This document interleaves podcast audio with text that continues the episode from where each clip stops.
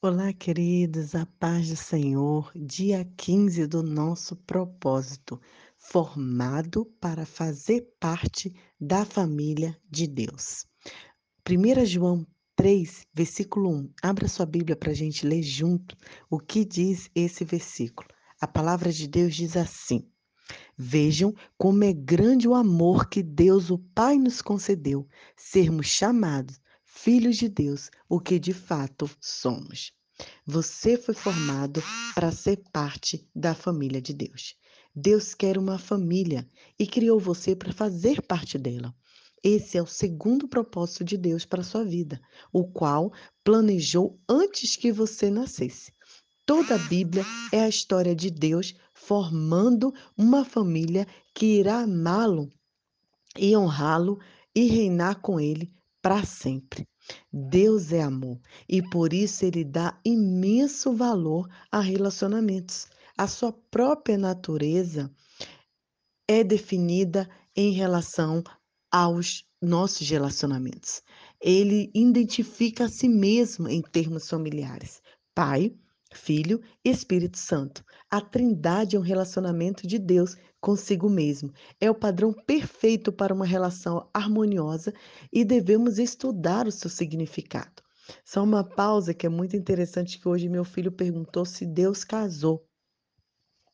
E depois eh, eu falei, Deus casou, filho? Ele é, mãe, Jesus, Jesus também casou, né? Se a gente fala tanto de família, que Deus criou a família, então ele quis saber. E é muito interessante que depois de muitos anos que eu fui descobrir que a palavra Espírito Santo, eh, no hebraico, significa ruá, é uma palavra feminina. Você acredita? Pois é. Então, nós temos Deus Pai, Deus Filho e o Espírito Santo para uma palavra feminina é uma família. A Trindade significa uma família. E isso é maravilhoso, porque Deus é, ele ama a família, ele criou a família. E quando nós colocamos a nossa fé em Cristo, Deus se torna Pai. Nós nos tornamos seus filhos e os outros cristãos se tornam nossos irmãos e irmãs. E a igreja se torna nossa família espiritual. A família de Deus inclui todos os crentes do passado, do presente e do futuro. Cada ser humano foi criado por Deus mas nem todos são filhos de Deus. A única forma de entrar na família de Deus é nascendo novamente dentro dela. Você se torna parte da família humana do seu primeiro nascimento, mas se torna membro da família de Deus pelo seu segundo nascimento em Cristo Jesus. Nós somos uma família espiritual, que é ainda mais importante do que a família física, porque essa família espiritual durará para sempre. Nossas famílias na Terra são maravilhosas, dádivas de Deus, mas são temporárias e frágeis, frequentemente rompidas pelo divórcio, distância, velhice, inevitavelmente pela morte. No entanto, nossa família espiritual, o nosso relacionamento com outros cristãos irá continuar pela eternidade afora. É uma união mais forte, um laço mais permanente do que parentesco de sangue. E quais são os benefícios de fazermos parte da família de Deus? O Novo Testamento dá uma grande ênfase da valiosa herança que a família traz. Ele nos diz: O meu Deus suprirá todas as necessidades de vocês, de acordo com as suas gloriosas riquezas em Cristo Jesus. Como filho de Deus, temos uma parte da fortuna da família aqui na terra. Recebemos a riqueza da sua graça, bondade, paciência, glória, sabedoria, poder e misericórdia. Mas na eternidade nós vamos herdar ainda mais. Que maravilhoso, né? Outra forma de fazermos parte, se identificar, é pelo batismo, identificando-se com a família de Deus. Famílias saudáveis têm orgulho de si mesma. Seus membros não se envergonham de serem reconhecidos como parte da família. Lamentavelmente, eu conheci muitos cristãos crentes que, ao contrário do que Jesus ordenou, jamais se identificaram publicamente com suas famílias espirituais, ou seja, não foram batizados. O batismo não é um ritual opcional a ser atrasado ou postergado. Ele significa a sua inclusão na família de Deus e anuncia publicamente ao mundo Eu não tenho vergonha de fazer parte da família de Deus. Você já foi batizado? Jesus ordenou que esse belo ato fosse realizado por toda a família. O batismo, agora, olha que importante: o batismo não torna você membro da família de Deus automaticamente. Só a fé em Cristo Jesus faz isso. Mas o batismo demonstra que você já é parte da família de Deus.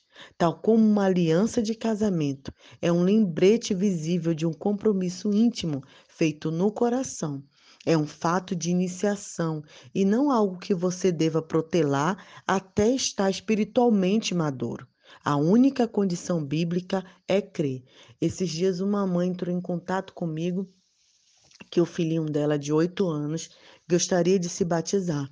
E o que, que eu achava disso, né? Porque ela achava ele muito criança. E eu fui fazendo algumas perguntas para ela sobre é, como ele entendia, né, que ele tinha, ele tinha certeza de Cristo Jesus como Senhor e Salvador da vida dele, e ele foi respondendo todos adequadamente, e eu lembrei de mim mesma, que me batizei com seis anos, fui sozinha pedir ao pastor da minha igreja para me batizar e ele achou que meu pai tinha, tinha me orientado, né? E quando ele viu, eu estava sozinha lá no gabinete, meu pai nem sabia que eu estava lá.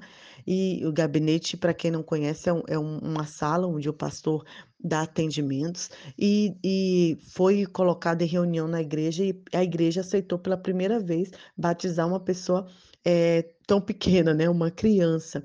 Então, queridos, a única condição bíblica é crer. Tem gente que pensa que para se batizar tem que estar tá perfeito, tem que nunca mais errar, né? Tem que não ter pecado. Isso não existe, porque se fosse assim, nenhum de nós nos poderíamos é, nos batizar, né? Então, no Novo Testamento, por exemplo, as pessoas eram batizadas assim que criam. No Pentecoste, 3 mil pessoas foram batizadas no mesmo dia em que aceitaram a Cristo. Em outro lugar, um líder etíope foi batizado no mesmo instante em que se converteu. E Paulo e Silas batizaram um carcereiro filipense em sua, e sua família à meia-noite. Então não há batismo atrasado. Se você ainda não foi batizado, como expressão de sua fé em Cristo, seja o mais rápido possível, como Jesus ordenou. Esse é o maior privilégio da vida.